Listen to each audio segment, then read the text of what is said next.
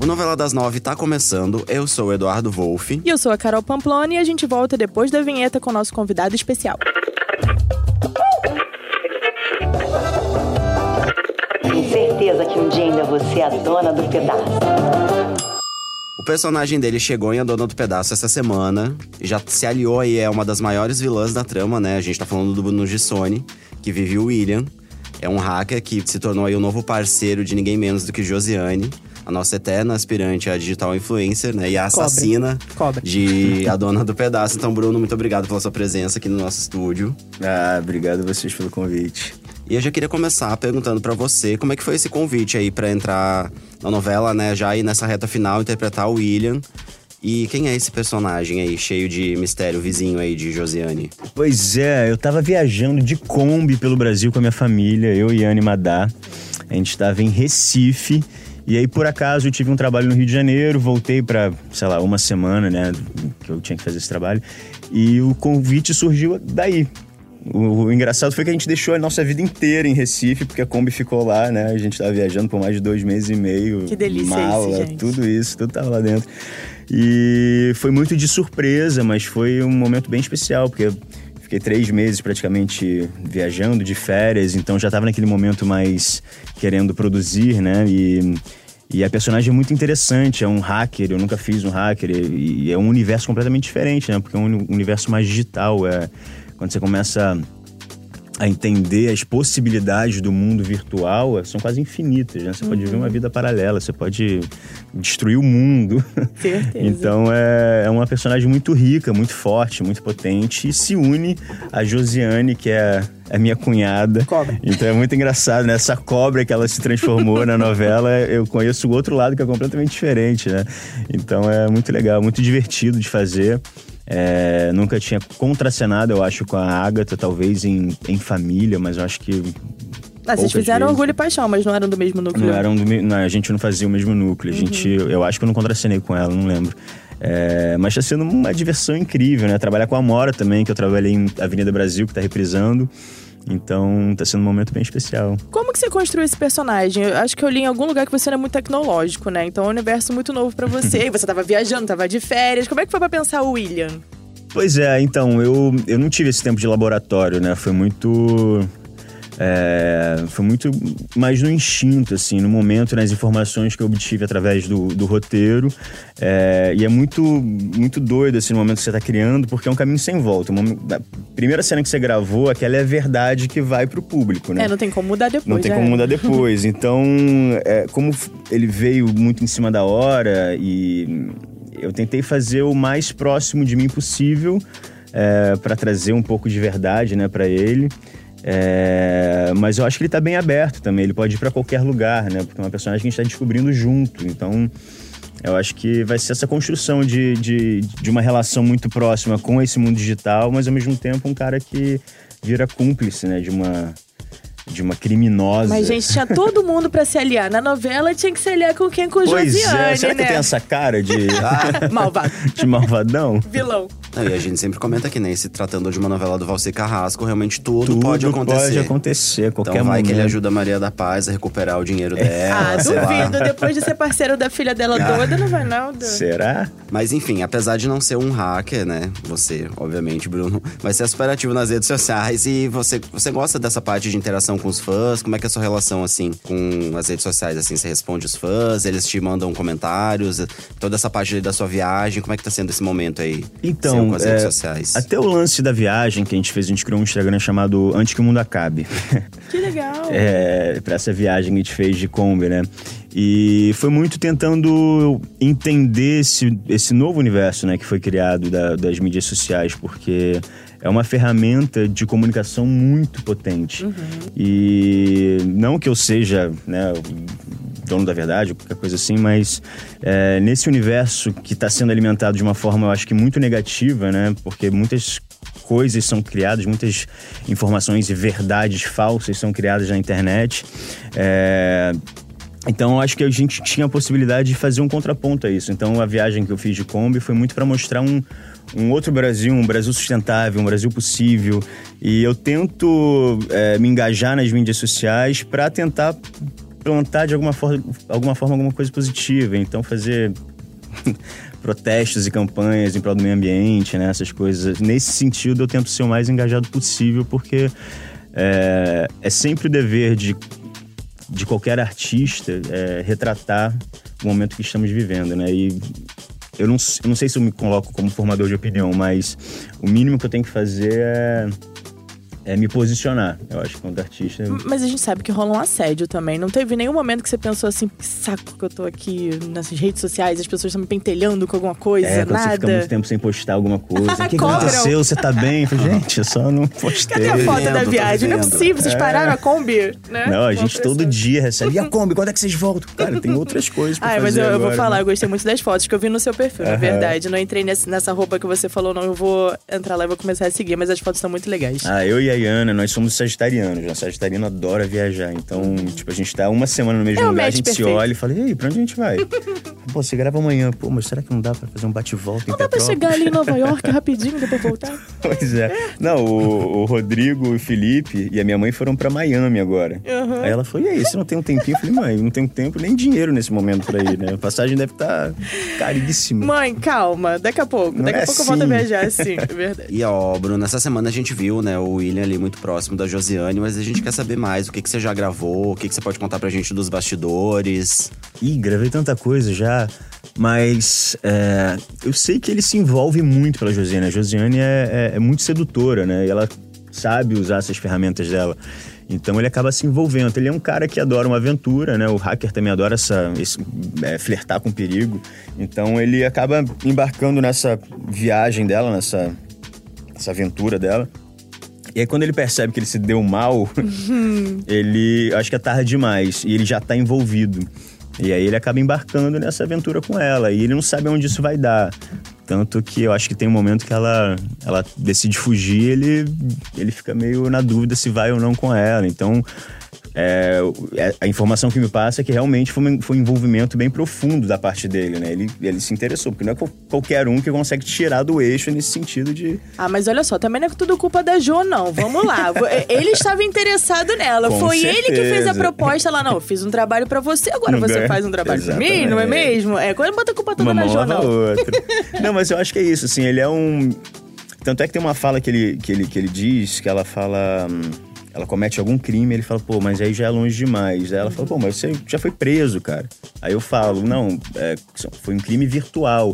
Então, pra ele. Pra sabe, quem já matou algumas pessoas, né? Não é nada. É, isso. então, pra ele eu acho que um crime virtual não é um crime tão criminoso, né? Então eu acho que. É perdoável. É perdoável, só que ao mesmo tempo não. Então, eu acho que ele, ele gosta dessa aventura, ele, ele se envolve e embarca nela. Eu acho que ele compra a ideia, né, de, de ser um, um fugitivo, de, sei lá. Ô, Bruno, é difícil trabalhar com parente? É difícil e não, porque eu, eu me sinto muito mais, muito mais à vontade. Se eu tivesse que conhecer a Agatha no set pra ter uma química, pra ter uma, um entrosamento, acho que seria mais difícil. Como eu já conheço, como a gente já, já ri de tudo, faz palhaçada junto, é, fica mais fácil de construir, né? Mas ao mesmo tempo é claro que tem aquele. Em algum momento, quando dá o ação, é, somos os personagens em cena.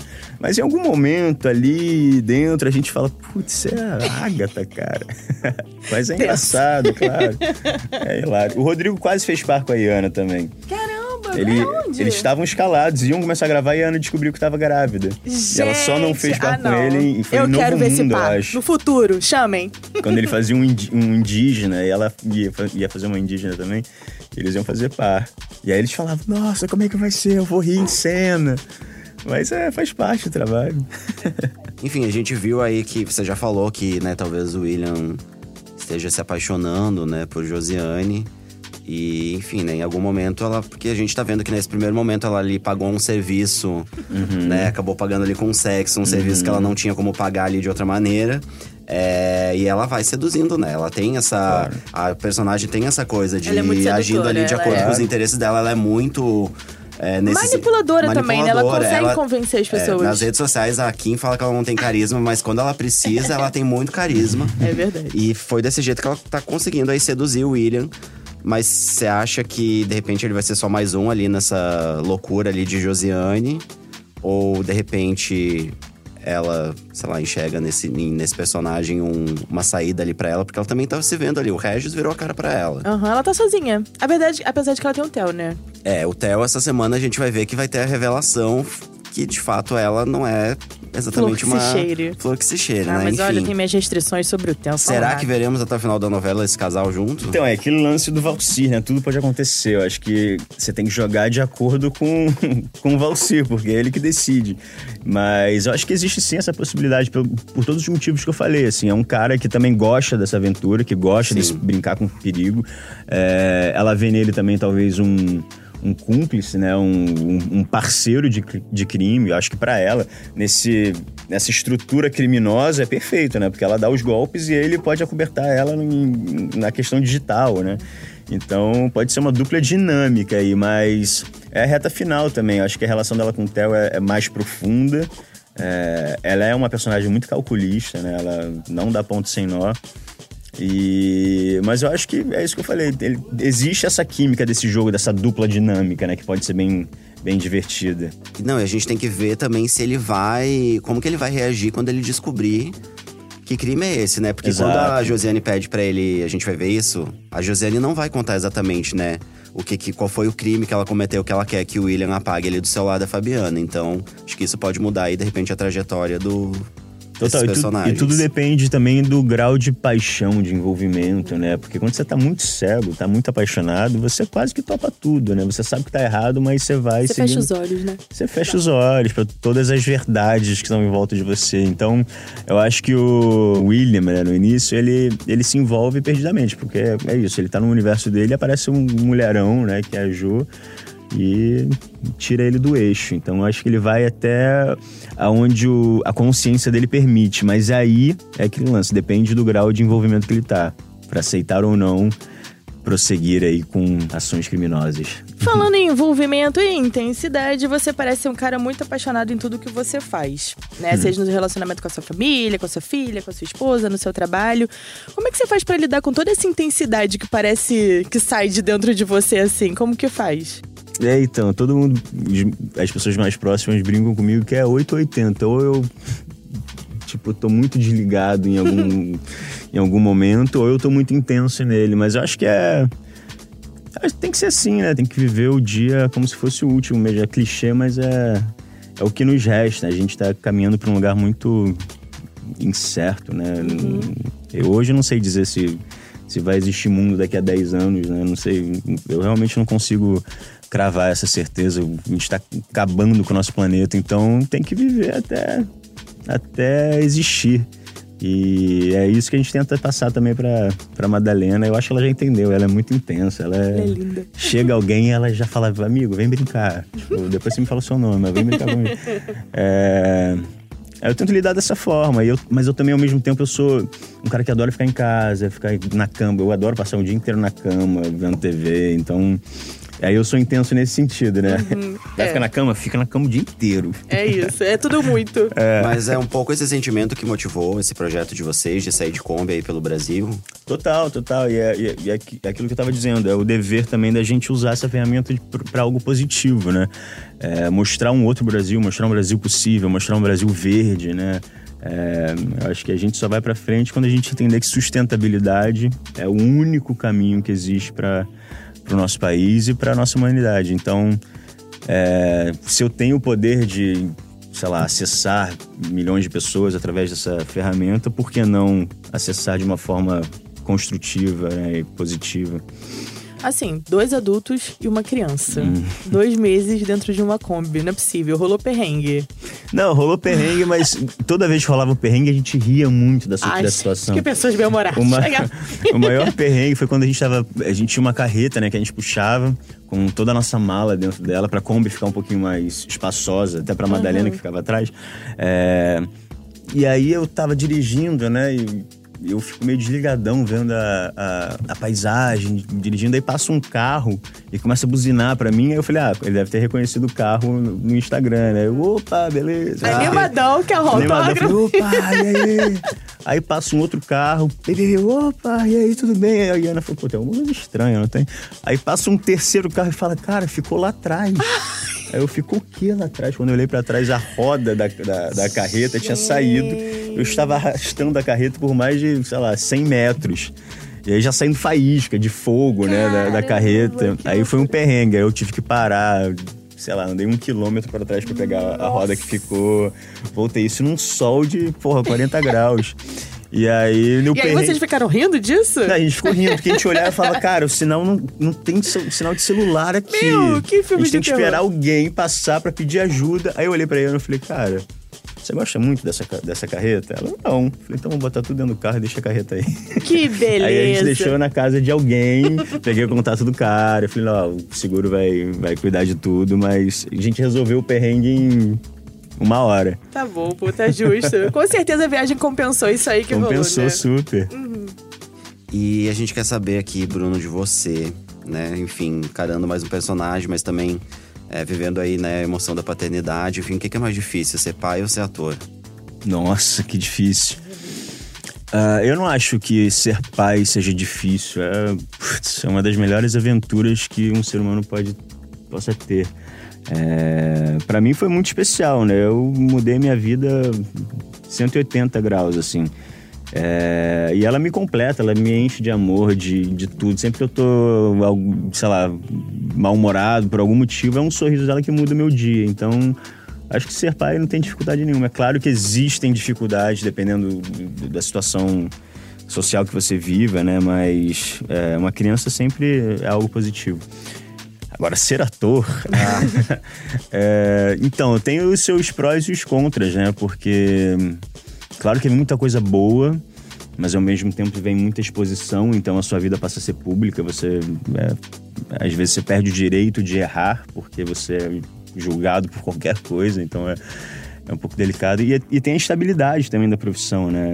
Um dia você pode estar em Avenida Brasil, né, na dona do pedaço, outro dia você pode estar em casa e esperando o telefone tocar. se- É, então, eu acho que a, a- a solução pro ator é você ser autoprodutivo, né? Você, é, você tentar ser o- um artista o artista mais completo que você possa ser. Então, ser independente nesse setor, nesse ramo que a gente trabalha, é, eu acho que é fundamental. Eu tento ser assim, é claro que me falta técnica ainda, falta é, disciplina também, é, mas eu acho que é o futuro para o artista, porque esse presente que a gente está vivendo, ele é cada vez mais sombrio para a classe artística. Então, se você não for independente, autossustentável, você tem que repensar tudo, porque tá, tá difícil.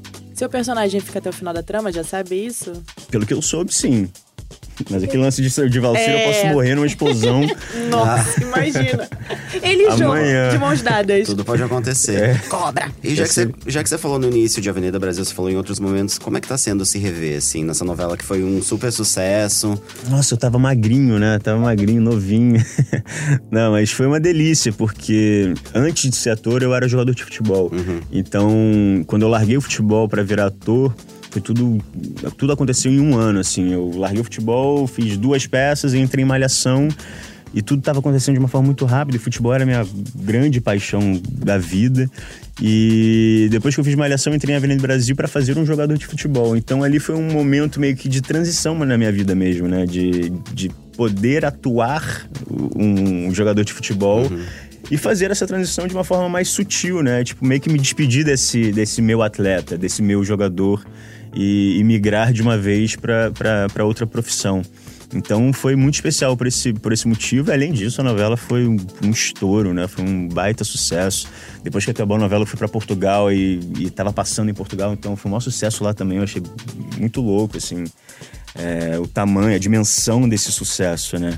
E também trabalhei com uma, com uma com uma equipe muito talentosa, eu aprendi muito lá. O meu núcleo tinha Luísa Perissé, Ayrton Graça, Fabiola Nascimento. Então, às vezes eu ia pro set e falava, cara, que sorte que eu tô começando minha carreira cercado de pessoas né, que, que simbolizam a nossa classe como um todo, né?